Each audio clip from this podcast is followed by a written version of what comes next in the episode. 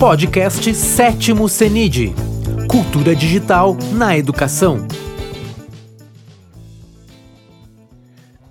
Olá pessoal, tudo bem? Hoje estamos aí para falar sobre pensamento computacional na educação básica e para falar desse assunto, a gente traz conosco o professor Adriano Canabarro Teixeira e o professor Hamilton, né? A gente vai fazer uma mesa redonda, um bate-papo aqui, hoje sobre o tema, então, pensamento computacional na educação básica, mas envolvendo dois grandes projetos, né? Um vinculado à Universidade de Passo Fundo e outro vinculado à IMED e ao Instituto Ayrton Senna, que seria o letramento em programação, e na, na da UPF é o Escola de Hackers. E também vamos fazer uma fala sobre o que a prefeitura está organizando para a sequência aí do, dos próximos da sequência, enfim, de pensamento computacional uh, na rede municipal de educação de Passo Fundo. Né? De imediato, então, já gostaria de uh, uh, deixar aqui o professor Hamilton, ele segue, ele vai fazer a apresentação, então, do que, que é o letramento em programação, né? E ele vai apresentar, enfim, todo o trabalho que é realizado. Depois já segue com o professor Adriano apresentando a Escola de Hackers e eu, eu volto no final e Voltamos todos ao final também para fazer uma, uma conversa. Desde já, já pedimos aqui para os comentários, podem ir perguntando, a gente vai interagindo, porque o objetivo não é fazer uma fala solta aqui, mas é quanto mais pessoas podendo interagir, melhor. Pode ser? Pode ser assim, professor Adriano. Seguimos. Uh, vou deixar então o professor Hamilton aqui. Fique à vontade, professor. Muito obrigado, professor Daniel, professor Adriano, convidados, colegas do CENID, educadores e educadoras. Muito obrigado pela participação no CENID mais uma vez. Hoje um tema que é, quem está aqui do lado de cada telinha é apaixonado, mas quem está do outro tenho certeza que também é, que é o pensamento computacional na educação básica. Então vamos trazer é, é, programas que implementam isso, ideias, soluções e depois vamos compartilhar esse material todo. Então, desde já, agradeço o convite do CENID para participar desta, desse momento tão importante. Uh, eu vou, antes, só antes de eu, começar a fazer uma apresentação aqui, só contar um pouco da história do letramento de programação. O letramento de programação, então, ele foi criado em 2015 no Instituto Ayrton Senna, em São Paulo, e, e posteriormente ele, já em 2016, foi implementado aqui em Passo Fundo, na época Passo Fundo, Sananduva e Marau, e depois na, na, na, região toda. Vamos falar um pouquinho sobre como ele funciona e como que, ele, que a gente acredita que a educação integral pode ser desenvolvida através do pensamento computacional. Muito bem. Só me fala, Daniel, se você está enxergando tranquilo a minha tela, porque eu não enxergo vocês, e daí a gente toca a vida. Legal? Tudo certo, pode seguir. Feito o BRIC, então. Então, o letramento de programação é implementado em todo o Rio Grande do Sul pela Fundação IMED, não é pela IMED Instituição de Ensino que vocês já conhecem, é pela Fundação IMED, uma fundação sem fins lucrativos, a qual eu sou líder do NoveEdu, que é o Laboratório de Ciência e Inovação para a Educação. E o letramento de programação, então, eu sei que vários colegas que estão assistindo aqui conosco no CENID conhecem, né? Vários participam e fazem acontecer o letramento. Mas para quem não conhece, eu vou explicar um pouquinho da história dele bem rápido, para a gente entender qual é a ideia.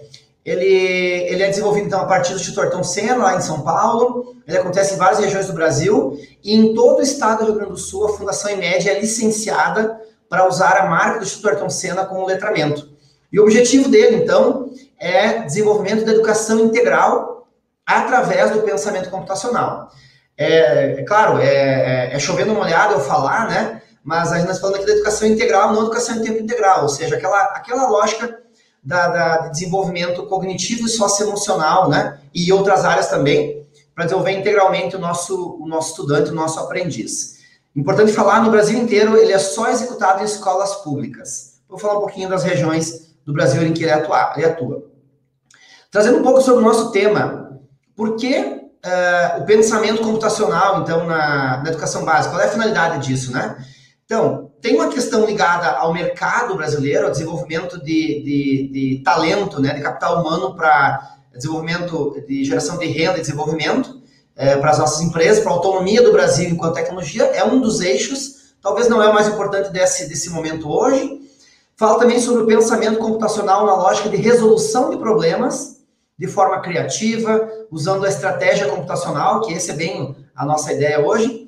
Fala também sobre o letramento computacional, como aquela lógica de usar a tecnologia ligado à fluência digital. E o que para mim eu acho que é o mais importante é que a, o pensamento computacional ele, ele traz para o estudante então de escola pública, no caso do letramento de programação, né, que é só para escola pública, ele traz um componente de equidade. Ele traz um componente de oportunizar esse jovem a ter as melhores profissões, a ter as melhores oportunidades é, que estão à disposição dele através desse, desse conhecimento, dessa competência que é altamente demandada. Depois esse material certamente vai ser compartilhado com todos, e aqui tem um link bem legal de uma pesquisa mostrando por que esses quatro eixos, eles fundamentam, então, o pensamento computacional ou a ciência da computação, de uma forma mais abrangente, na educação básica. Vou falar um pouquinho, então, sobre o letramento. Ele é desenvolvido com quatro eixos, vamos chamar assim, eixos de fundamento ou epistemológicos, né? Um deles, óbvio, a BNCC, a BNCC, tanto na lógica da, das, suas, das suas habilidades específicas é, de cada um dos anos, quanto as competências gerais da BNCC, o eixo 5, né, o eixo da, da, da cultura digital, as competências socioemocionais, que eu falar um pouquinho uma teoria da psicologia positiva, que fala é, como se desenvolve essas competências para a preparação desse jovem para esses desafios, né, cada vez mais soft skills, né, na realidade hoje, a, o currículo do, do CSTA, é, que é, é, a Associação Americana de Professores de Computação, que traz bastante componentes legais né, dos Estados Unidos, enfim, e é usado no mundo inteiro sobre o pensamento computacional e não podia faltar o CIEB, né, que é o Centro de Inovação e Educação Básica, que traz esses eixos todos do que, que se deve ser desenvolvido de pensamento computacional ou de computação em todo o nosso currículo dos nossos jovens. Essas são as quatro referências, então, para o letramento de programação no Brasil inteiro. Eu falei antes sobre as socioemocionais, né? Isso é uma teoria da psicologia positiva chamada Big Five, que ela tem cinco grandes eixos, né? Engajamento com os outros, resiliência emocional, autogestão, amabilidade e abertura para o novo. Esses cinco grandes eixos, eles compõem o que é esperado, segundo a teoria, para as competências do, do, do cidadão do século XXI no quesito soft skill. Esses cinco eixos são divididos em 17 outras competências, eu não vou ler todas aqui, mas entre elas, a gente pode falar a questão da curiosidade, da imaginação, a, a tolerância ao estresse, a iniciativa social, a empatia, o respeito e etc., entre outras. Uh, um pouco dos eixos, então, da, do, do, do letramento de programação, a, a, grande entrega é que esse jovem seja protagonista no mundo digital, letrado em linguagem de programação e capaz de pensar, criar e se expressar computacionalmente. Para fazer isso, as competências bases são colaboração, criatividade e resolução de problemas, e esses outros são todos os eixos que perpassam o nosso currículo para fazer essa entrega. Nós fazemos isso com três, com três visões bem claras, né? Uma proposta pedagógica, a formação de educadores e a implementação do projeto na prática, né? A proposta pedagógica foi desenvolvida, então, pelo Instituto Ayrton Senna, em parceria conosco, com a IMED, já há algum tempo, desde 2016. A formação de educadores é feita pela IMED, pelo time da Fundação, aqui, tanto Passo Fundo quanto Porto Alegre, e a implementação do projeto também é feita por nós e por todos os colegas que participam do letramento, que hoje são, são mais de 120 professores, uh, eu vou mostrar de que cidades e regiões eles são, tá? Também não vou entrar muito detalhe no currículo, que acho que não é essa a ideia, mas as atividades são do quarto ao nono ano fundamental. Uh, todas elas têm uma, uma, uma, proposta de 60 horas por ano de, de desenvolvimento de competências técnicas ou hard skill e soft skill também, né? Que vão desde computação desplugada, uh, desenvolvimento de quiz, de jogos, privacidade na rede, uh, prevenção cyberbullying, desenvolvimento de aplicativos, uso adequado de redes sociais, então não é só uma questão técnica, mas uma questão também da cidadania digital, a, a robótica, a, o pensamento científico e, por fim, profissões do futuro, o direito digital e, e a criação de um clube de programação. Então, esse é o nosso currículo hoje do Letramento de Programação, no Brasil inteiro mesmo, um total de 360 horas é, de formação desses jovens nas escolas públicas, então, de todo o nosso estado e de boa parte do país também. Aqui tem um pouco um, a mesma coisa de uma forma diferente, né, mostrando qual tecnologia é usada em cada ano e quais são as entregas. Né? Então, também não vou me detalhar aqui, esse material vai ficar à disposição. Então, a gente vem desde da questão de, uh, do desplugado, do tabuleiro, até chegar em startups e projetos de impacto na comunidade. É um, é um desenvolvimento é, gradativo de competências né, para chegar lá. Como é que a gente faz isso na prática? Né? Então, todo o material nosso é desenvolvido através de uma OPA, Orientação ao Plano de Aula, são orientações para atuação do letramento no dia a dia da escola, né? Então, a, o time da IMED, com o apoio do, do, do, do Senna, faz a formação dos professores. Foi ontem, inclusive, a terceira formação do ano, a quarta formação do ano foi ontem, e, e, e, todas as atividades são desenvolvidas através das OPAs. Então, nós temos o ano, o quarto, quinto ano, nós temos atividades que têm um núcleo, e cada uma delas dividido, perdão, divididas em, em aulas, né? Então, os encontros, cada um deles de duas horas. Aqui, tá, aqui à direita está um exemplo, né? Toda conectada com competências gerais da BNCC, as habilidades da BNCC, CIEB e o CSTA, que eu comentei antes. E sempre com links, materiais, dicas, ideias, né? Um material muito rico. Denso, sim, uh, bem fundamentado, robusto, mas que vai muito além da prática da computação e sim a lógica do pensamento computacional como competência uh, humana de resolver problemas de forma criativa. Essa, essa é muito a, a, pegada, né? Rapidamente falar um pouco sobre números, né? Começamos em 2016 com 100 estudantes e até o ano passado uh, alcançamos 2.700 estudantes, né? Em razão da pandemia e tudo mais, eh, foi um, foi um número menor que fez a formatura no final do ano, nem todo mundo participou das etapas, né? Mas a nossa nosso objetivo, então a gente vem crescendo, vem dobrando cada ano, né? Inclusive no município de Passo Fundo e toda a região. E a nossa ideia é que até 2025 a gente pode alcançar 10 mil estudantes no Rio Grande do Sul, somente no Rio Grande do Sul, com o letramento de programação, com esse nosso núcleo que é operado a partir de Passo Fundo. Para este ano, então, nós estamos com 70 escolas da rede municipal de 20 municípios do norte do Rio Grande do Sul, 10 escolas da rede municipal de Porto Alegre, 15 escolas da rede estadual, então também essa parceria município-estado, né? Uh, entendendo que é um território de educação, não uma, um, um município e estado independentemente. Uh, cinco escolas da rede estadual e um total de 21 municípios 3.500 estudantes impactados e mais de 100 escolas. Passou já de 100 escolas e de 100 professores. E uma novidade que iniciamos, então, essa semana com Santa Rosa também conosco, com um novo núcleo. Então, o núcleo Passo Fundo, Porto Alegre e Santa Rosa.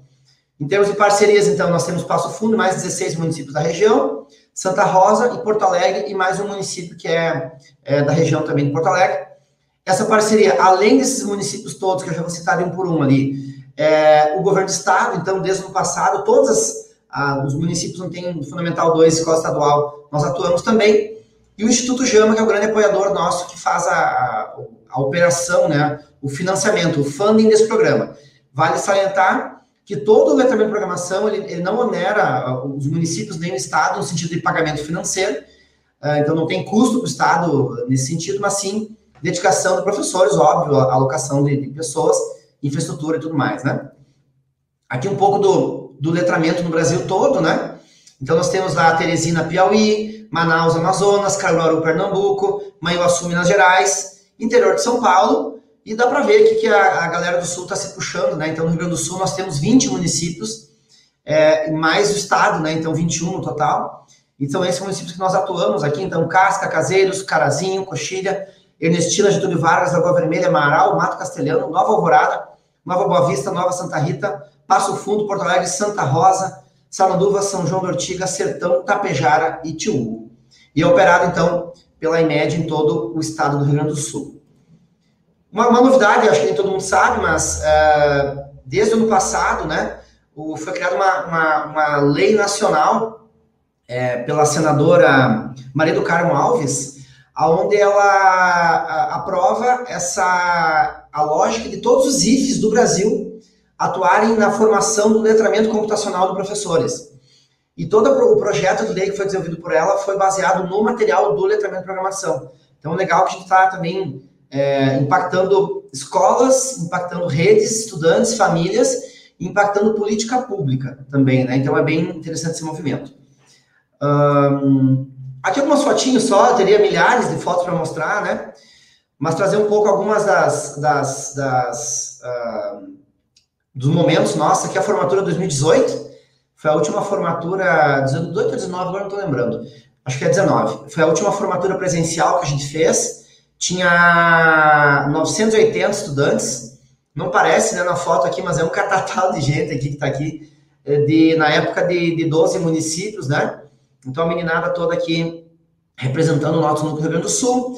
Aqui um ponto bem importante salientar, a participação de meninas. A gente sabe que, a, que existe uma, uma, uma, uma limitação, né, que ela é muito mais psicológica, né, e de, e de, e de, e de provocação de trazer muito mais mulheres para a tecnologia, mas também saliento, né, o objetivo do letramento não é formar programadores, né, é, é da educação integral, mas mesmo assim trazer cada vez mais meninas, mulheres para essa área, é, para desmistificar que tecnologia é coisa de homem, que é um absurdo, né, essa, essa ideia.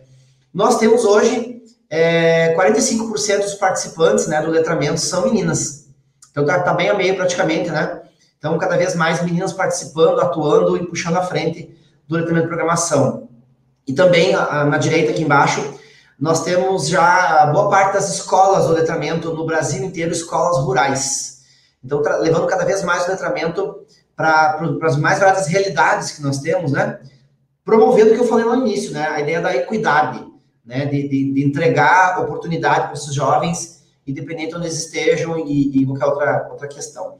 Aqui uma, uma, um vídeo, eu não vou passar ele agora, porque ele tem cinco minutos, mas ele conta um pouquinho da história do Tech Oscar, que é o nosso, a nossa formatura do, do letramento de programação. E já vou finalizando, porque missão dada é missão cumprida, e faltam 40 segundos né, do nosso tempo, dos 15 minutos. E eu quero mais aqui agradecer, né? O letramento é feito por muitas mãos. Cabe salientar que os formadores do letramento, é, não vou saber agora exatamente o número, mas é, pelo menos mais da metade deles são da rede é, municipal de Passo Fundo, né? E atuam conosco, e, e também da região toda. Então, nós temos a, a região aqui do nossa do, do, norte, que é o público que está aqui nos escutando agora. São os nossos formadores. Não vou citar que eu vou esquecer alguém dos nossos formadores, né? Mas são professores que, junto conosco, desenvolvem os materiais, os métodos, sempre com uma visão de metodologia, de método, e de geração de valor na ponta. Ou seja, o que interessa é o estudante se desenvolvendo, construindo novos horizontes, né? Isso é o mais importante. Em termos de time, quem opera tudo isso? Então, a nossa articuladora do letramento, a professora Irani Ruanes, conhecem ela? Ela que faz toda, toda então, essa, essa, essa gestão do letramento no estado todo. Uh, e é desenvolvido também pelo Inovedu e a, a, bolsista que atua com ela é, é a Carol, Caroline e mais todo o time do Nova Edu, que são outros colegas também, onde eu me incluo, que atuam diretamente, então, na formação, acompanhamento, suporte, para desenvolver o letramento de programação. Estamos conectados com essa rede nacional do letramento, então tem troca muita figurinha com outras regiões, e estamos aqui para aprender, aprender, nos desenvolver e cada vez mais gerar uh, valor, né, para os estudantes de redes públicas do Brasil inteiro. Muito obrigado pela oportunidade, Adriano, Daniel, e seguimos conversando. Obrigado, Hamilton, pela participação uh, na mesa. Obrigado, Daniel, também pela oportunidade de poder estar falando de um evento, de, de uma temática que não é nova, a gente sabe disso, né? Em 1967, o Papert já começou a trabalhar com o logo, né? E a gente sabe muito bem que a melhor forma de aprender é ensinar. E quando eu programo computador, eu estou ensinando isso para o computador. Então, esse é um elemento importante, né? Dizer que quando a gente fala em pensamento computacional agora, uh, a gente está falando de, 80, de 60 anos atrás. Uh, o que não uh, o que não desqualifica essas ações. Muito pelo contrário, é agora, depois de muito tempo, é que as questões ligadas a ao pensamento computacional, eles começa, ela começa a voltar com muita força, né? Já um tempinho atrás, ainda antes da BNCC, agora 2019. O Humberto Eco, vocês devem conhecer, ele fala que a sociedade vai se estabelecer a partir de três castas. Se a gente pensar uma pirâmide, a base da pirâmide, onde tem a maioria das pessoas, a grande maioria das pessoas, vai ser formada por pessoas que percebem o mundo pelos meios de comunicação de massa. Vejam que eu coloquei aqui agora uh, uh, a UPF, né, como minha afiliação, porque agora eu estou falando aqui como professor da universidade, pesquisador dessa área, o que não me coloca em vantagem nenhuma em relação a ninguém, mas eu quero trazer alguns elementos uh, ligados à importância da gente entender essas questões que estão sendo colocadas, tá? Então, a base da pirâmide vai ser formada por pessoas que percebem o mundo por meio de comunicação de massa. Meio de comunicação de massa é um espaço onde um fala e um monte de gente escuta. Nessa linha, de muitas formas e, e muitas, eh, de muitas maneiras, né, a escola pode ser vista como um meio de comunicação de massa. De novo, falo hoje aqui como pesquisador e não como secretário municipal de educação tá certo? Uh, porque daí eu poderia debrear muito essa, essa minha fala. O meio da pirâmide, onde ainda tem bastante gente, mas bem menos do que a base da pirâmide, vai ser formada pelas pessoas que usam computador. É isso que a gente tem feito agora na pandemia, usado computadores. E a ponta da pirâmide, a elite intelectual do mundo, palavras de Humberto Eco, vai ser formada por pessoas que programam computadores. Olha que legal esse, essa questão. O próprio Humberto Eco coloca sobre uh, que a tecnologia é água morra abaixo, ela chega, ela está chegando, né? Mas não numa lógica de presença simplesmente na vida das pessoas, mas numa lógica de ferramenta de transformação do mundo. O Steve Jobs falava, né? Todo mundo deveria aprender a programar, porque aprender a programar nos ensina a pensar, né? O pensamento computacional que o Hamilton falou antes, são quatro eixos lá que tem muitos elementos relacionados a, a processos cognitivos, né? Tem um outro cara muito legal, o Resnick, que ele, olha só a frase dele, uma das mais famosas sobre essa área. Ele diz o seguinte: uh, programe ou seja programado. Se você optar pela uh, primeira opção, que é programar, você vai ter acesso ao painel de controle da humanidade. Agora, se você optar pela segunda, ser programado, essa foi a última opção real que você fez. Por quê? Pela importância que essas tecnologias tem na nossa vida. Vamos pensar o seguinte: se nós dependemos, e dependemos de várias formas, de computadores para a gente poder se comunicar. Bom, agora a pandemia nos mostrou isso, né? Para a gente poder estudar, para a gente poder trabalhar, para a gente poder se informar, para a gente poder namorar, para a gente poder fazer um monte de coisas. Se ele é tão importante na vida da gente, essa é o instrumento tecnológico, o computador, o aparato tecnológico, que se sumisse da vida da, do mundo, sumisse da face da Terra agora, nós voltaríamos para a Idade Média, tá? Se ele é tão importante, pessoal, qual é que é a expressão maior de domínio sobre aquilo que é tão importante na tua vida? É você programar computadores. Então, nada mais justo que você aprenda a programar computadores. Inclusive, em 2019, a Pearson Educational lançou uma pesquisa mundial que eles detectaram que a segunda linguagem mais falada no mundo é a linguagem de programação. Então, tem um monte de elementos aí, eu nem entrei na questão ainda educacional, relacionados à importância da presença dessas tecnologias, e não só da presença, né, de um domínio qualificado da tecnologia. Da uma apropriação da tecnologia como forma de escrever o mundo, de criar soluções para o mundo. Eu gosto muito daquele vídeo lá do o que as escolas não ensinam quando uma pessoa fala assim, a, a forma mais fácil de ser um super-herói é programar computadores, porque você consegue criar mundos, né? Você consegue criar soluções. E é nessa linha, pessoal, que em 2000, de 2006 nasce na Universidade de Passo Fundo Escola de Hackers. Por que esse nome, né? Porque, infelizmente, muita gente pensa que o hacker é o, o vilão da história. Entretanto, ele não é, né? O hacker é uma pessoa que é interessada, que é estudiosa, gosta de resolver problemas, de se colocar à disposição dos outros para resolver esses problemas em qualquer área, tem um conhecimento técnico muito grande. Então a gente precisa desesperadamente de hackers, pessoas que saibam criar soluções usando ferramentas que nós temos agora. E a ferramenta de transformação do mundo que a gente tem, sem dúvida alguma, são os computadores. Os computadores. Uma outra questão bem importante, pessoal, é talvez não seja adequado pensar qualquer tipo de ação relacionada, pelo menos a educação básica, relacionada a, ao mercado de trabalho, uh, em detrimento ao desenvolvimento cognitivo, porque, no fim das contas, o mais importante do ato de programar, de se envolver em processos onde eu posso transformar ideias em linhas de código, onde eu posso criar soluções para problemas de base tecnológica, assim, né? É o desenvolvimento cognitivo, certo? Então, me parece que a educação básica não é o momento de pensar em mercado de trabalho, mas o momento de pensar em criar condições para que as pessoas possam desenvolver seu pensamento crítico. Programar tem a ver com isso. Onde elas possam ter criatividade para criar outras soluções. Criatividade é, é fundamental e passa muito longe de qualquer conceito da ciência da computação ou do marketing ou da comunicação, ela é um processo mental onde eu consigo criar soluções inusitadas, diferentes para problemas que já existem ou para novos problemas.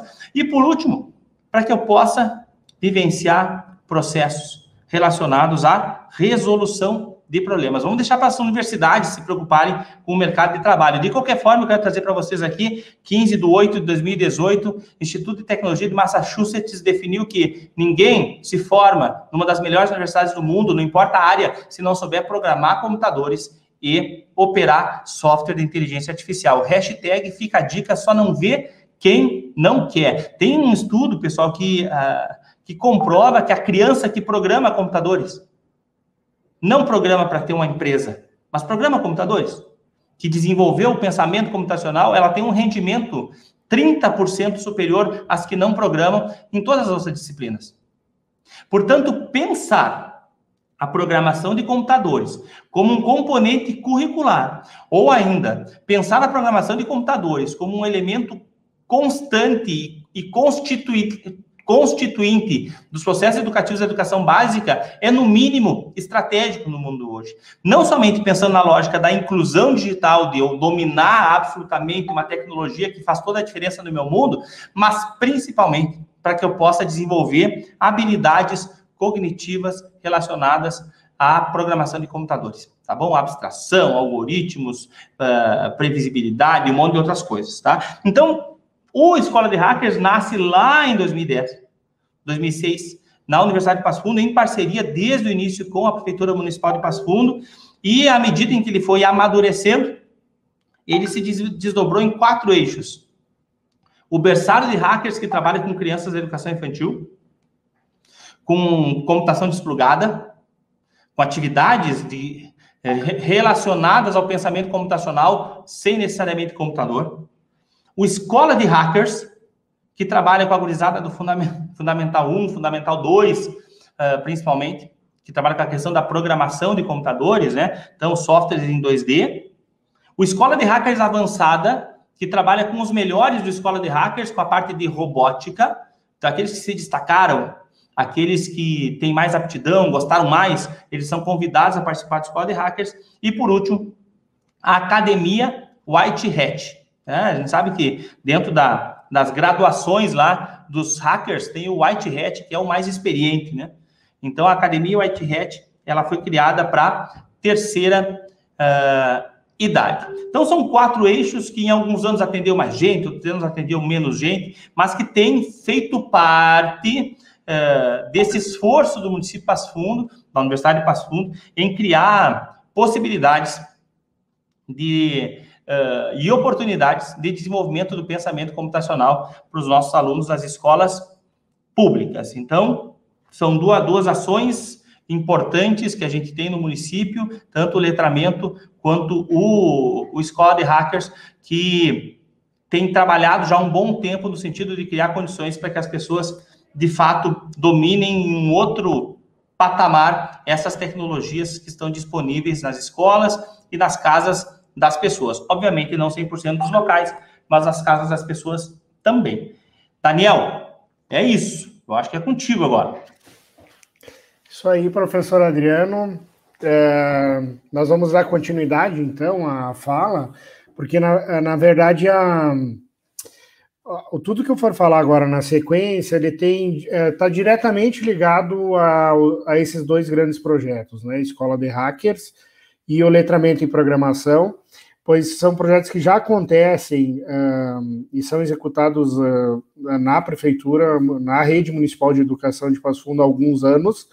Né, o, o, Escola de Hackers um pouco mais de tempo, o letramento um pouco mais recente, mas uh, ambos acontecem, cada um com uma metodologia específica, né? E agora a questão é, né, como é, garantir que isso fique independente uh, de, da existência de um projeto externo ou não à prefeitura, né? é, como garantir que, é, que a gente tem ações voltadas e projetos voltados a desenvolvimento do pensamento computacional, das competências digitais, é, tanto em alunos também como professores, na rede, sem, a, sem necessariamente ter um suporte é, externo, né? Não que a gente não precise de suporte externo, sempre precisa, mas como garantir que isso aconteça, né? É, que se institucionalize na rede e que funcione de maneira é, de maneira assim autônoma na, na, na própria rede, né? Eu vou compartilhar com vocês uma tela aqui. Eu quero apresentar então para vocês o projeto Educatec PF. Né? O que é o Educatec PF? É um projeto uh, que nasce de, uma, uh, de um planejamento né, estratégico é, pensado para a gestão de 2021 a 2024, inicialmente, né? Mas é, nasce da necessidade dessa institucionalização na educação básica, né? De que a gente assuma os processos de, educacionais ligados ao desenvolvimento computacional uh, na educação básica, e no caso da educação básica pública municipal de Passo Fundo. Né? Então, nós temos aqui três elementos principais, que é a ciência tecnologia e inovação. Se vocês podem olhar pelo próprio pela, pela próprio logo do Educatec PF, são três elementos, né, que dão uma ideia de movimento, né? Então, ciência, tecnologia e inovação na educação, uh, focando focando justamente os três pilares principais que a gente entende que hoje são os pilares uh, base para qualquer uh, educação que seja realmente transformadora. Né? Então, falando do planejamento estratégico, né, só para retomar algumas questões, um, uh, foi construído uh, desde o final do ano passado, início desse ano. Né, então, pelo planejamento estratégico, o estratégico foi definido então como missão garantir suporte pedagógico de infraestrutura à rede municipal de ensino para a formação de cidadãos críticos, inovadores e capazes de impactar positivamente a sociedade. Né? como visão ser referência de ensino público de qualidade no Brasil por meio da ciência, tecnologia e inovação, de novo os três elementos aparecendo aqui, né? E os valores que a gente definiu nesse planejamento, é, foco nas pessoas, transparência, diálogo, excelência e inovação. Por que, que eu estou trazendo isso agora? O que, que tem a ver planejamento estratégico com pensamento computacional na educação básica? Porque para mostrar que as coisas não estão desconectadas, né? Um, tudo parte de um alinhamento, e aqui é um caso de um alinhamento estratégico de rede, né? Para aquilo que ela entende que seja prioritário nesse momento, até para definição do quais são as prioridades, para onde a gente olha agora, aonde a gente vai atacar primeiro, né? Existem demandas? Sim, existem toda, de maneira geral, a educação pública, não só a pública, a privada também tem, tem, tem, tem questões, tem demandas que precisam ser atendidas, mas saber é, pensar estrategicamente o que fazer, quando fazer, de que forma e o que, que é prioritário fazer antes, é, depende de um planejamento. Então, a gente parte desse planejamento para qualquer tipo é, de ação. Então, desse planejamento nascem três grandes projetos aqui. Eu vou trazer, eu vou só citar, né?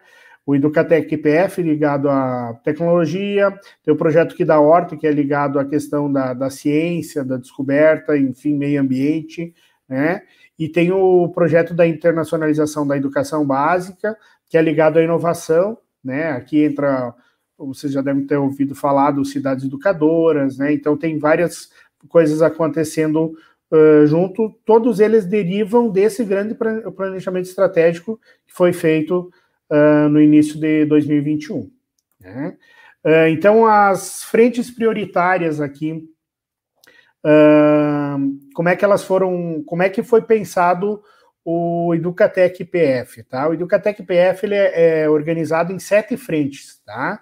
A primeira frente, que é a frente de infraestrutura, Tá? Ela foi. Uh, tá em primeiro porque justamente dentro daquela lógica que a gente fala, o que atacar primeiro, né?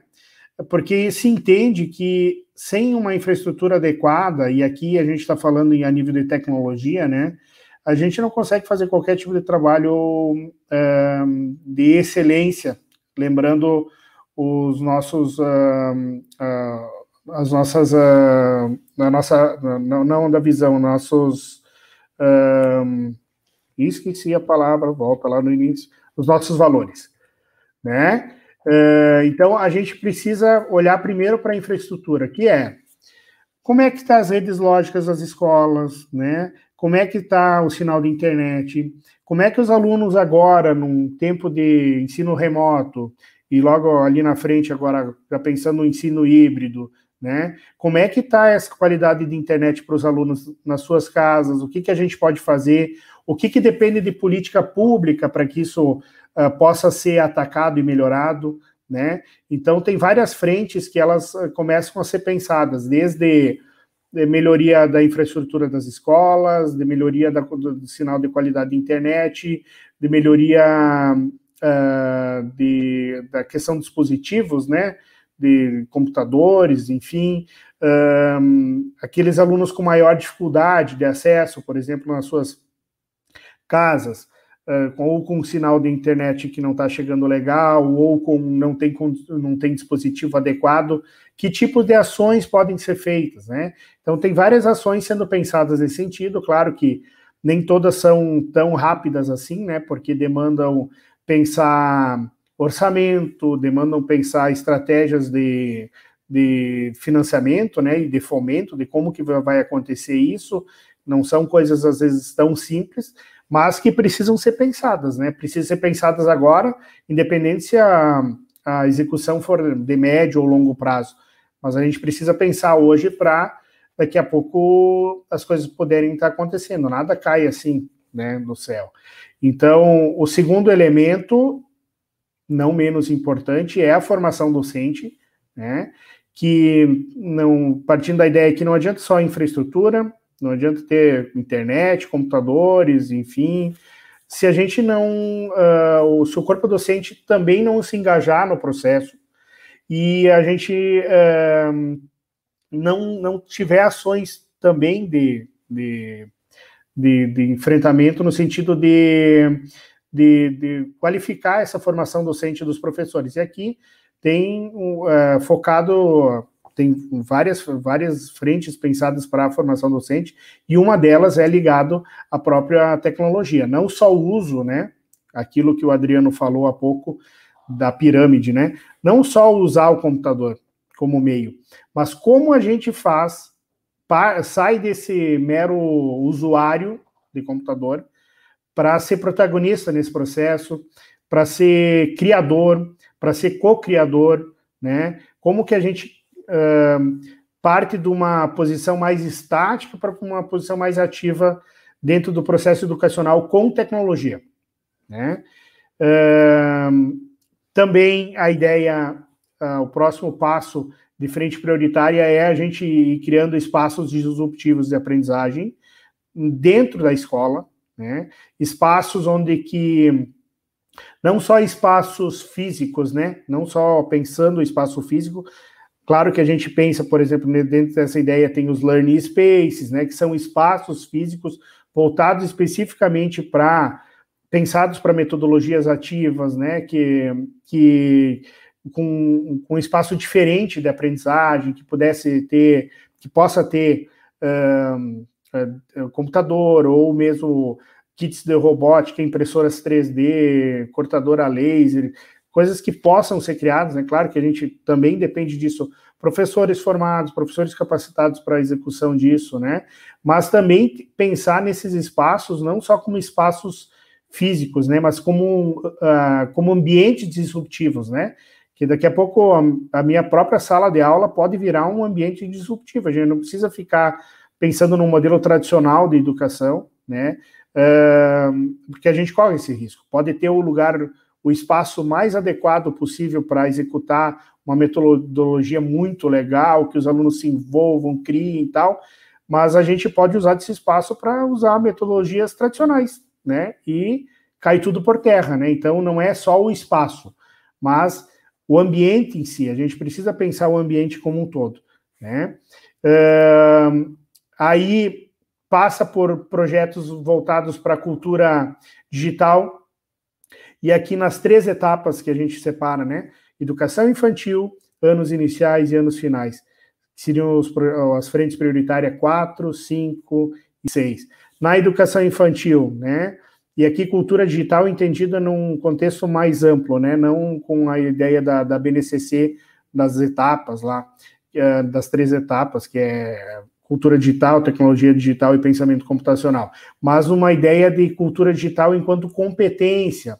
A ideia como da quinta competência da BNCC, né? Essa ideia mais ampla, né? Que é que, uh, que, o, que o aluno tenha condições lá de pensar o processo de criação, de criar, de co-criar, trabalhar em equipe, né?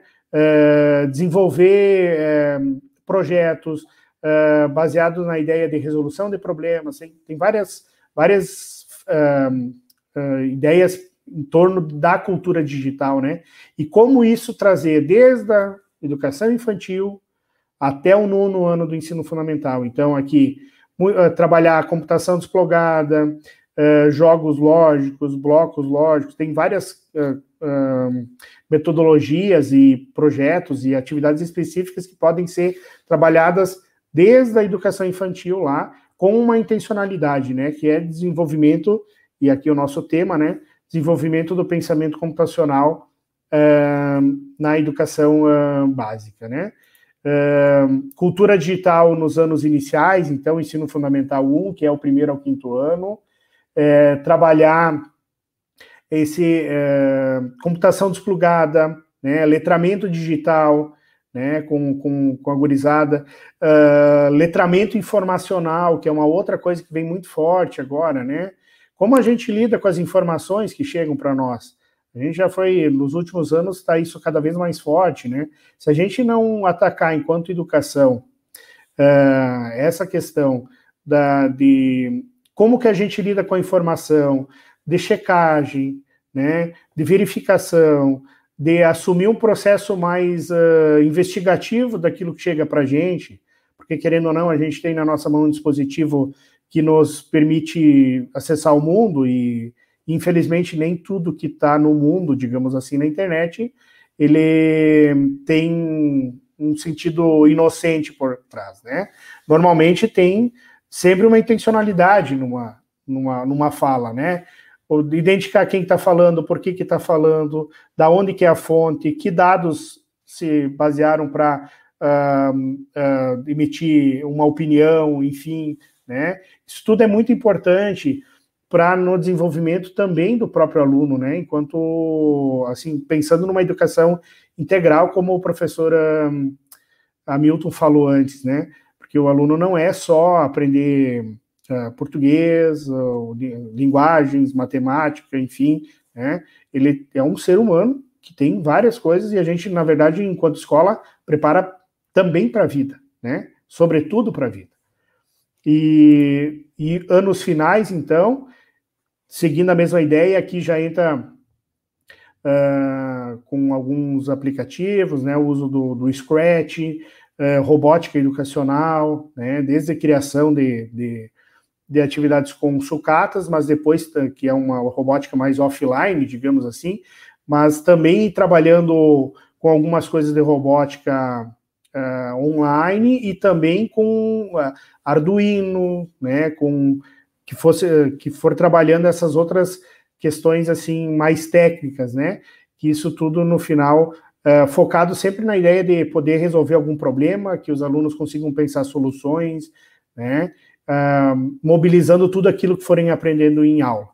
Né? E por último, que é a tomada de decisões, é, de decisão, enfim, baseada em dados, né?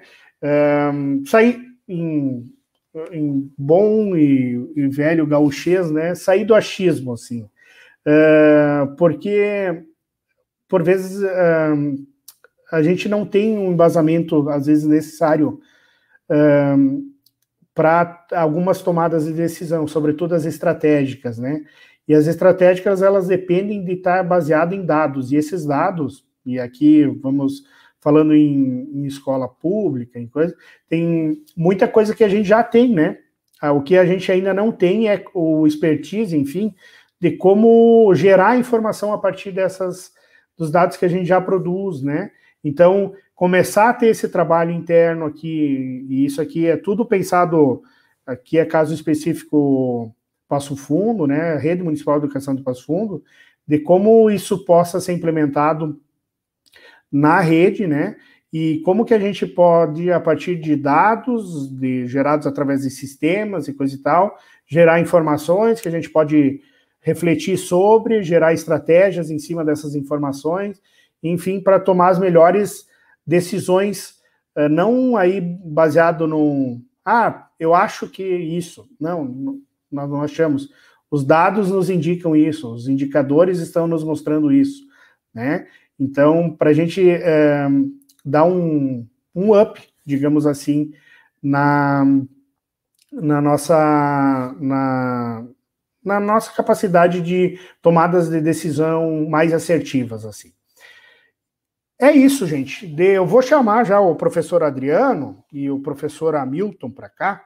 Deixa eu tirar da tela aqui professor Hamilton, professor Adriano. E aí, gente?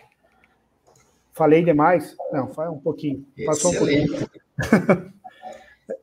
e aí? É, eu estava escutando, Daniel, e, e, vendo como, como eu fico feliz da gente ter um alinhamento, um alinhamento de, primeiro de propósito, né? Ah, entre todos os programas que foram apresentados hoje, um alinhamento também de de base, de, de, de, pilar de trabalho, né? Então, tu fala da, da importância de trabalhar com dados e, e a, gente, a gente escuta bastante falar sobre educação baseada em evidências, né? E, e, o quanto isso é importante numa lógica de poder público, aonde o recurso sempre é escasso e sempre foi, né? Escasso não quer dizer que ele é, ele é limitado, né? Não necessariamente escasso, né? Ele é limitado, portanto, tem que tomar decisão. Mas, mas é baseado em quê? Não baseado em escolhas políticas, mas baseado em, em, em fatos, em ciência, enfim. Então, como, como é importante isso, né, Adriano, também, é uma lógica de, de utilizar adequadamente não só o recurso financeiro público, mas o recurso humano público, que é tão, tão rico também, né? Então, fico bem, bem feliz de saber que, que esse é o norteamento do, do, dos programas da, da Secretaria Municipal de Educação e, portanto, a, vai ter um grande sucesso em relação a isso, né? Sem dúvida nenhuma. E só falar um outro ponto antes de passar para ti, Adriano. Nessa mesma lógica de dados, né, nós estamos propondo já desde o ano passado para avaliar o letramento de programação. É, o Daniel já sabe, o Adriano também, como funciona. É, a, a, a, avaliar o desempenho dos estudantes de forma longitudinal. Ou seja, se ele vai do quarto ao nono ano, o que, que ele apropria a cada ano de, de, de, de programa? Né? Nós temos já jovens é que já estão indo para o último ano, fizeram 4, 5 anos de letramento. Né? Então, a proposta nossa, a partir deste ano, para toda a região, todos os municípios aqui que nós citamos, no Brasil inteiro, é desenvolver dois eixos de avaliação, de avaliação baseada em evidências. Uma é uma avaliação de pensamento computacional, que vai usar exatamente essa, essa teoria, essa lógica que o Adriano traz, né, da, da, da autoria, né, e da, e, da, e da capacidade de resolver problemas de forma inusitada, criativa, enfim. E também avaliar a questão socioemocional, é, para avaliar, então, hard e soft skills, né, para ter essa visão da educação integral. Eu vejo que essa é a única forma de dar próximos passos, é entendendo para onde está indo, para onde quer ir, e, portanto, se basear na ciência, né? É uma das questões, uh, Hamilton, importante, que o Daniel está à frente disso aí, no sentido de a gente amadurecer o Educatec, né, e colegas que estão nos escutando, é Uh, e o desafio é esse, né? Como é que a gente faz para que essas ações relacionadas à programação de computadores, assim como tem outras as escolas, não sejam um anexo, não sejam uma, muito menos também uma premiação, né? mas possam de fato fazer parte do dia a dia da formação dessa gurizada. E tem uma outra questão bem importante que a gente tem pensado, e a ideia é trabalhar nessa linha, né, Daniel? É como a gente pode fazer para que a gente possa habilitar todos os nossos professores a qualquer momento criar ou criar desafios ou contextos onde o pensamento computacional possa possa ser desenvolvido, né?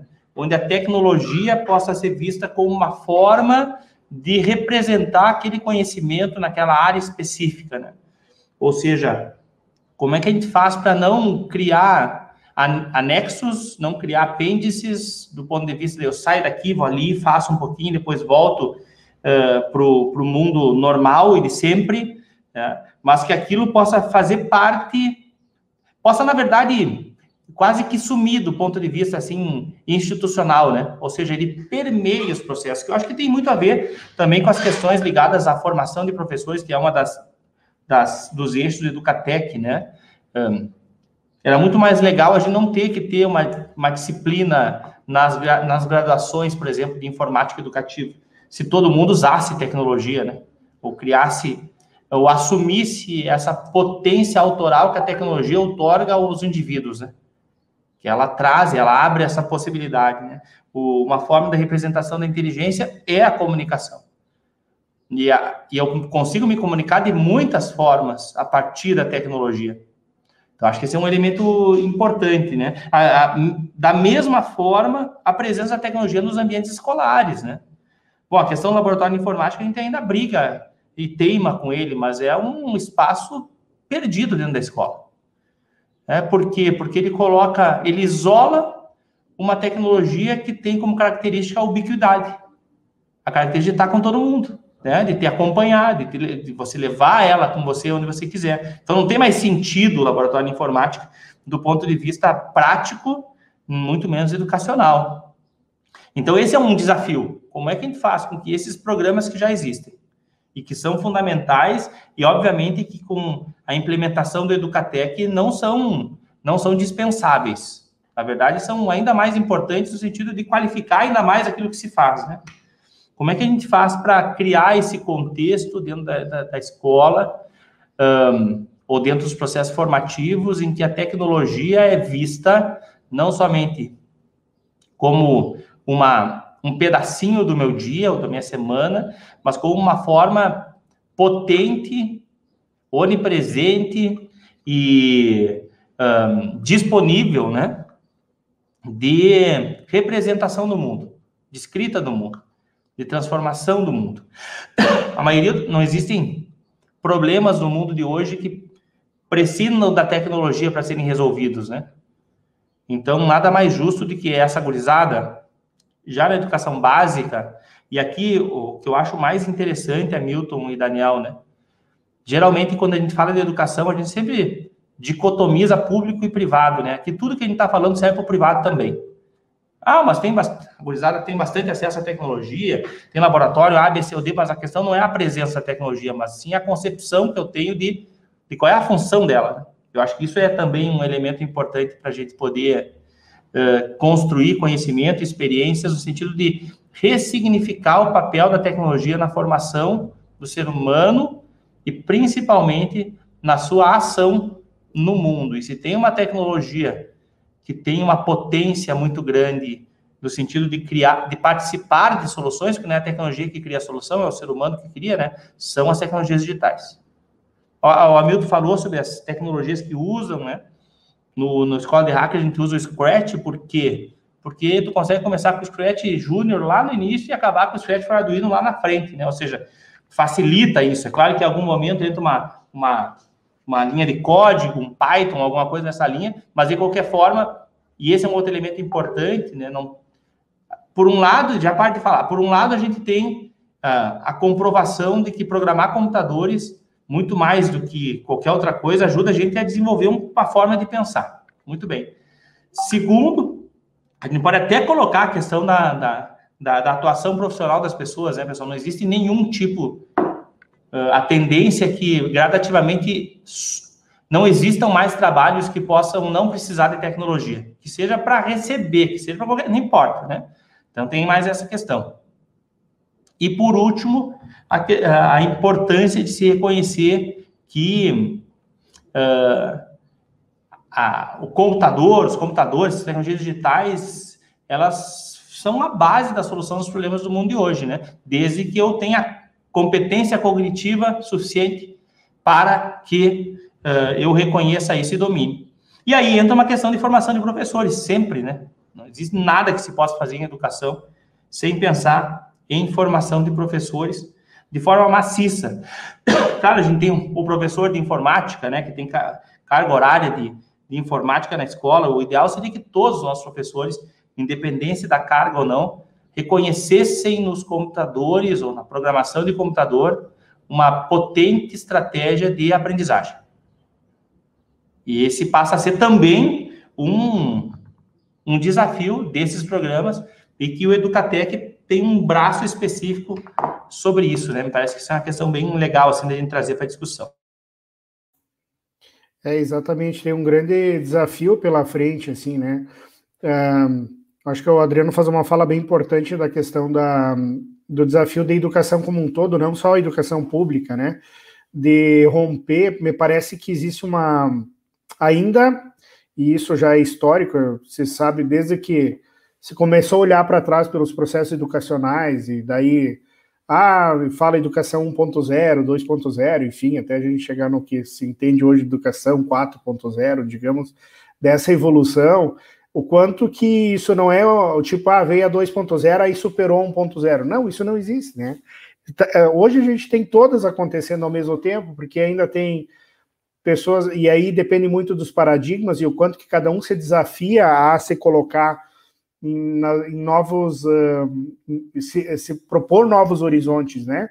Que é justamente a questão do paradigma, né? Com que óculos eu estou olhando o mundo, né? E aí, pensando na educação, assim, o que, uh, que tipo de. E aí é voltado mesmo, que tipo de aluno você pensa, né, lá no final? O que que, o que, que minha ação pedagógica hoje uh, provoca? O que, que tipo de alunos uh, a gente vai gerar ao final de, desse processo como um todo, né? E, e quando a gente começa a olhar para isso, a gente começa a se tocar que tem coisas que não cabem mais, que elas precisam evoluir, que elas precisam um, passar para novos estágios, né? E aqui tem uma, eu vou trazer uma fala da, da Proirani aqui, nossa colega e também colega lá do letramento agora, né? A Proirani diz assim, excelentes fala sobre pensamento, eh, educa, uh, pensamento educacional, uh, formar professores para serem multiplicadores das, das, das e nas tecnologias é urgente. Vimos isso no passado e continua nesse ano sim, é muito importante aquilo que o, pro, o, professor Adriano fala, né? Da questão de o, do, do professor, enquanto professor, uh, entender que faz parte de um processo maior e que eu não posso ficar preso ao meu ensino, por exemplo, só da língua portuguesa, por exemplo. Né? Como que eu falo com o mundo, né? Como, como, como que eu. Porque a gente não, não vai. Uh, ou língua portuguesa, ou filosofia, ou sei lá qual, qual, for o componente curricular, né? Como que eu trago essas questões um, que têm a ver com educação integral para sala de aula, né? E aqui eu deixo uma outra pergunta também, e talvez os colegas quiserem uh, compartilhar um pouco, uh, pensando a nível de ensino superior, né?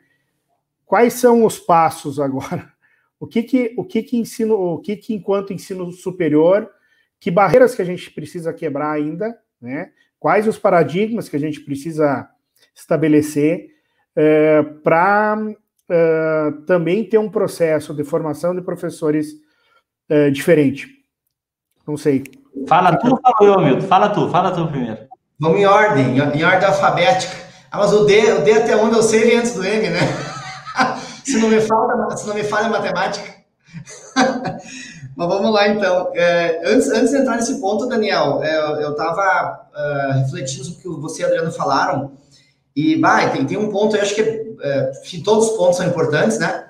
Mas para mim bateu, bateu forte uma, uma lógica que nós tínhamos até o, o, ano passado, ou temos ainda, talvez, ainda incrustada na, na lógica nossa do fazer do dia a dia, uh, não, não, não só do, do professor, mas do, do cidadão, que que a tecnologia é para a gente da computação.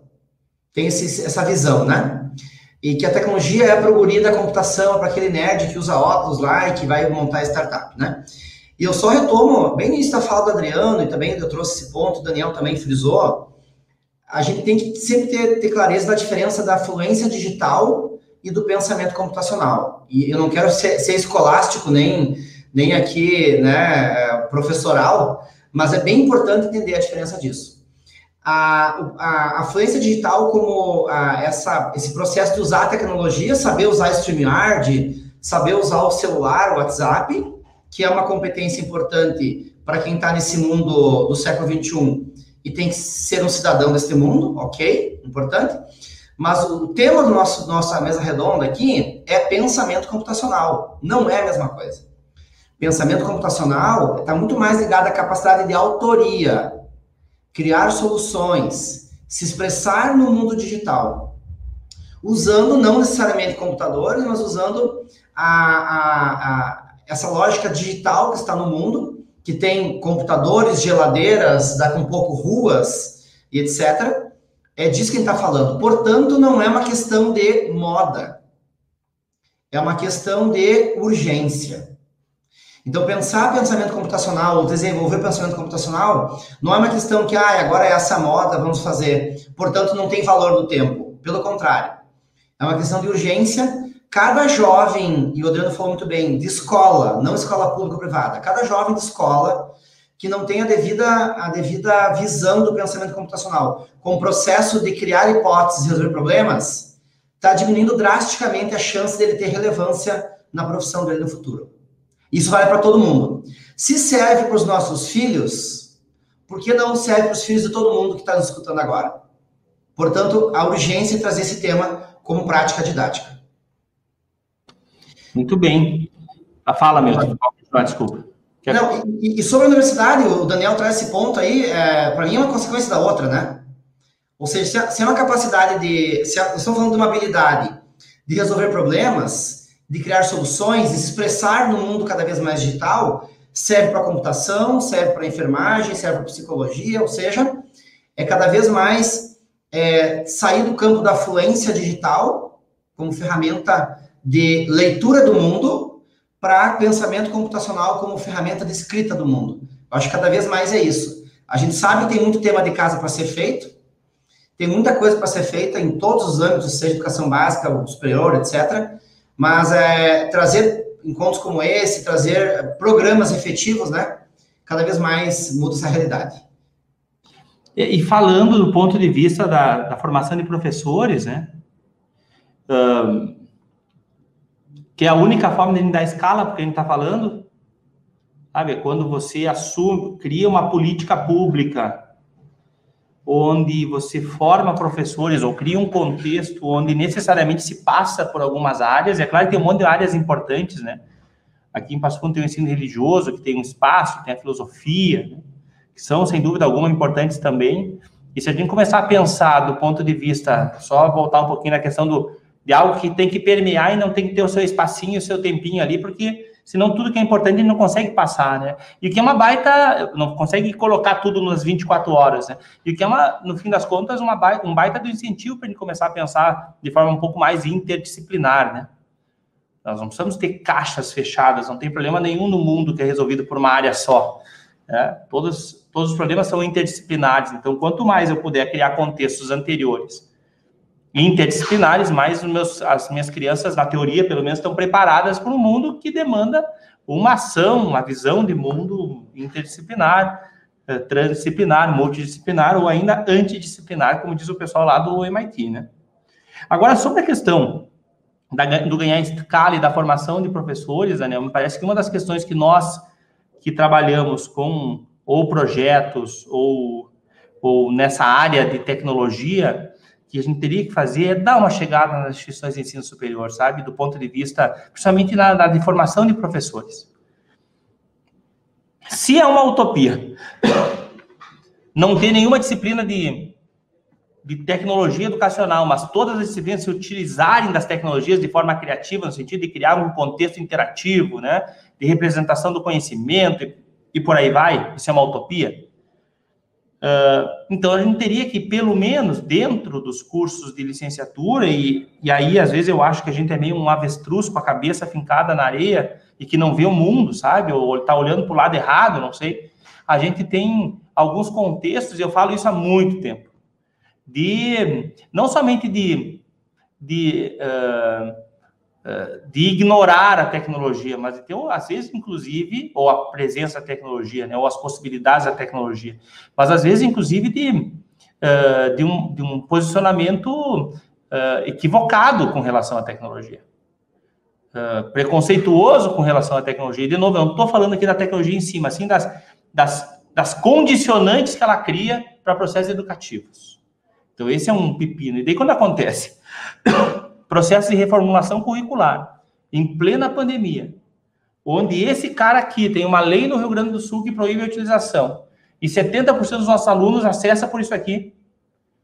Uma reformulação curricular de licenciatura e algumas licenciaturas pelo Brasil afora ignoram o que passou, do ponto de vista de não ter absolutamente nenhum tipo de modificação na estrutura curricular que pudesse privilegiar experiências ligadas a essas tecnologias. E eu estou falando da questão mais simples que é a tecnologia, você está nas questões ligadas a metodologias. Pessoal, qualquer curso de licenciatura agora desse mundo devia ter uma disciplina de, que trabalhasse modelos educacionais contemporâneos. Sabe? Não sei se, se é esse o nome. Aí, nenhum professor pode sair de um curso de licenciatura sem saber o que é AD adequadamente, sem saber o que é ensino híbrido, ensino remoto, técnicas de aprendizagem, né? Uh, metodologias ativas. Isso não aconteceu. Então, aqui tem uma questão que eu acho que nós deveríamos, sempre que pudéssemos, né? Nós que trabalhamos com isso e que temos a oportunidade de falar com mais pessoas, é deixar muito claro que sim, existe uma responsabilidade dos cursos uh, universitários que formam professores que não está sendo assumida nessa área. E que facilitaria muito tudo isso que a gente está falando aqui. E aí não precisaria nem entrar na questão do pensamento computacional em si tá? Mas ah, desse instrumento, né? Eu acho que um bom professor, o que é um bom professor? É o cara que domina a sua área, é um cara que domina tecnologias e metodologias para que aquilo possa ser compreensível pelo outro, e o cara que conhece pessoas. E me parece que a gente privilegia dois pés desse tripé que é importante, mas que sem o terceiro não sustenta, não fica de pé, e a gente viu isso no decorrer desse processo aqui, né? Então, acho que sobre formação de professores, me parece que isso é bem importante, Daniel. Assim, as pessoas que têm essa consciência, ou pelo menos acreditam nisso, não estou dizendo que a gente está certo, né? É no que a gente acredita agora, pelo menos. Devem sim criar condições, ou devem sim uh, fazer, perdão, movimentos que possam não deixar só para a política pública, que é fundamental, não deixar só para a formação continuada, que também é, é é, fundamental, mas também movimentar aquilo que foram os professores que estarão nas escolas uh, em um tempo aí, uh, curto espaço de tempo. Né? Bem quando eu fui ler, Ah, foi ler, então vou voltar lá. Esse? Isso aí. Uh, não, eu estava trazendo alguns comentários aqui do, do pessoal, né, sobre, sobre essa esse bate-papo aqui, né? É, o Ricardo, então, estava falando da, da né, realmente a necessidade da atualização pedagógica é, nos currículos do, do, ensino superior, assim, da importância disso, né? É, também fala da questão da Univesp, que ela já tem uma disciplina de pensamento computacional nos seus cursos. Né? A Irani, um pouquinho mais acima, falou sobre a questão de, da, da quebra de paradigmas que eu estava falando antes, né? É exatamente essa. É, quebrar paradigmas no ensino superior também, né, que é um pouco a fala do professor Adriano e do, do Hamilton, né, é, mas os educadores também quebrarem seus próprios paradigmas. Na verdade, aquilo que eu estava falando, né, de que maneira a gente está olhando o mundo, qual óculos, o professor Altair lá na, UPF usava essa, né, com qual, com qual óculos, quais lentes a gente está usando para ver o mundo. Se a gente sempre está usando e ter consciência de que a gente usa óculos para ver o mundo, né? E que se a gente trocar os óculos, a gente pode ver o mundo de outra forma. Isso é uma coisa bem importante, né? Porque não é algo posto, não tá tipo, ah, é isso e deu. Não, gente, é, é tem uma opção aí de que a gente está fazendo de olhar o mundo de determinada forma, né? E ter consciência disso, acho que é um primeiro passo, assim, para uma uma ruptura no sentido de se colocar numa, de maneira mais ativa no processo, né? De se olhar enquanto profissional da educação e dizer assim, não, poxa, peraí, vamos ver. ah, isso aqui tem muita interferência do jeito que eu sempre vi a vida, então daqui a pouco me possibilitar em novas formas, me encorajar, né? Aquilo que a Irani fala lá de não ter medo, né? Porque não é que não ter medo, o medo vai existir, mas o medo não pode nos paralisar de poder fazer coisas diferentes, por exemplo, né? Então, é se jogar no mundo mesmo, se encorajar. E eu acho que é, realmente a gente quer fazer um processo educacional transformador, né, no sentido assim de que o, a gente fale, por exemplo, ah, e não só fale e faça, né, do aluno enquanto papel protagonista de criação, a gente também precisa de professores que se envolvam dessa forma, né? Não me parece, não, não faz sentido algum, né, a gente só falar da boca para fora e não se assumir enquanto esse papel, né? Acho que isso é bem importante.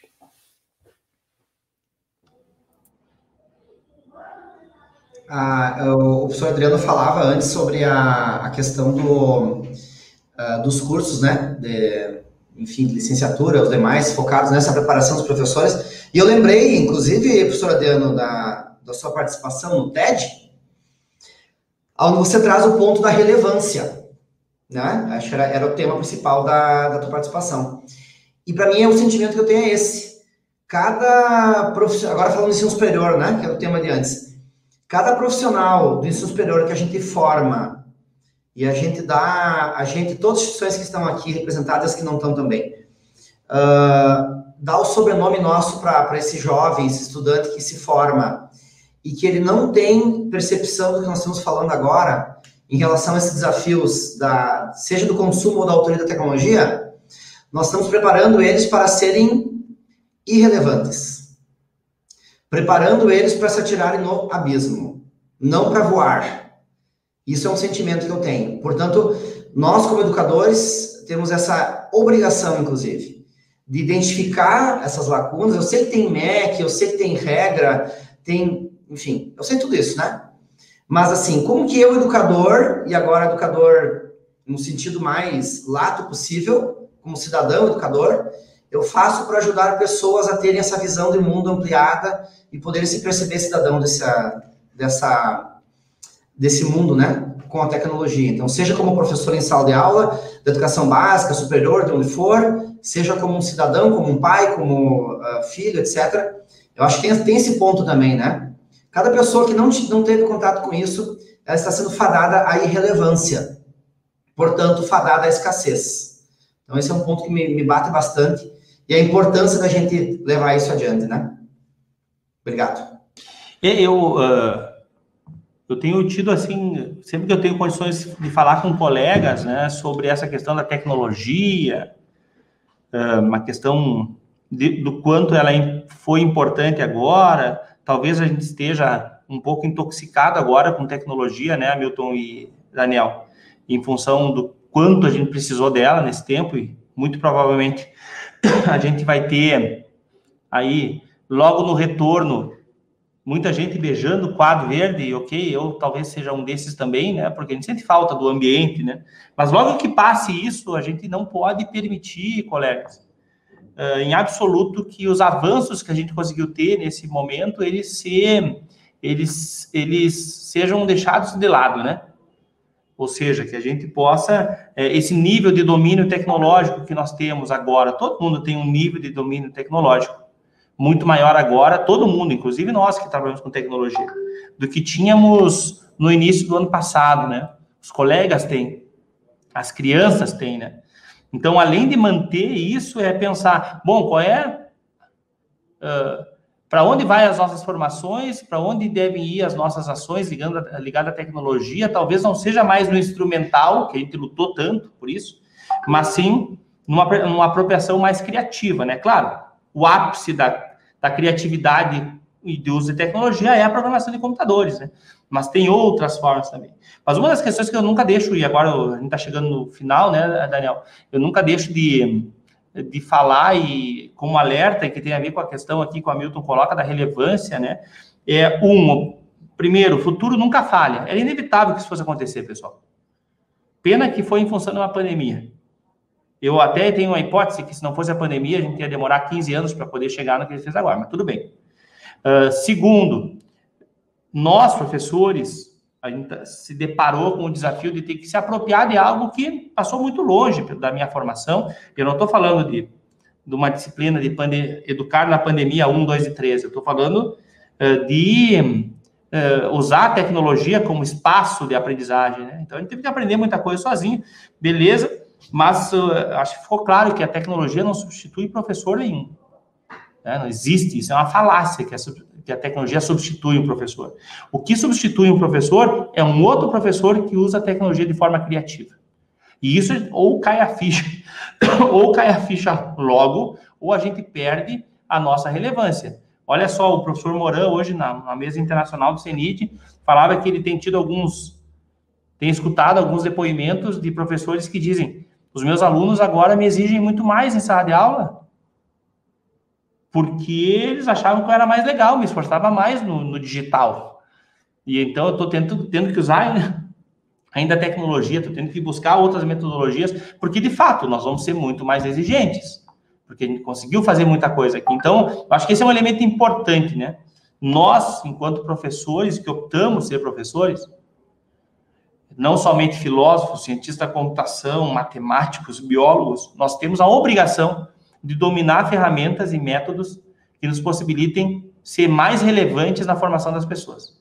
E não tem como tirar dessas ferramentas e métodos as metodologias ativas, as tecnologias de informação e comunicação, e para não sair do foco, programar computadores, o ato de programar computadores, de computação desplugada, eh, de usar a programação de computadores para representar o conhecimento é poderoso no sentido de formação humana e qualquer professor, português, matemática, geografia, o que quiser, pode lançar mão disso nas suas disciplinas como formas de representação do conhecimento dos seus estudantes. É isso aí, gente. Foi um prazer ter, ter estado com vocês, mas é o Daniel que manda na mesa.